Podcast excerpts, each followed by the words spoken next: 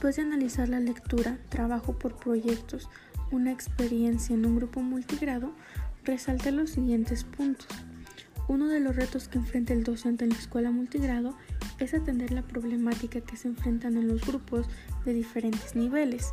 También nos hace mención sobre la metodología de proyectos que fomenta el aprendizaje cooperativo en la escuela.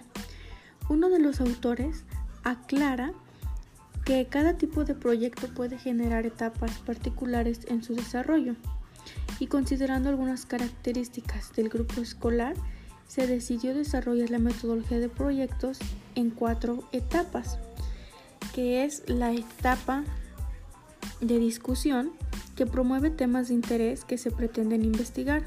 La segunda etapa es la etapa de la investigación, en esta etapa se hace la selección de fuentes, es decir, se investiga en libros, revistas, internet e incluso en enciclopedias eh, algún tema de interés.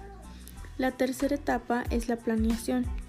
Se organiza el desarrollo de actividades que se han obtenido a lo largo de la investigación.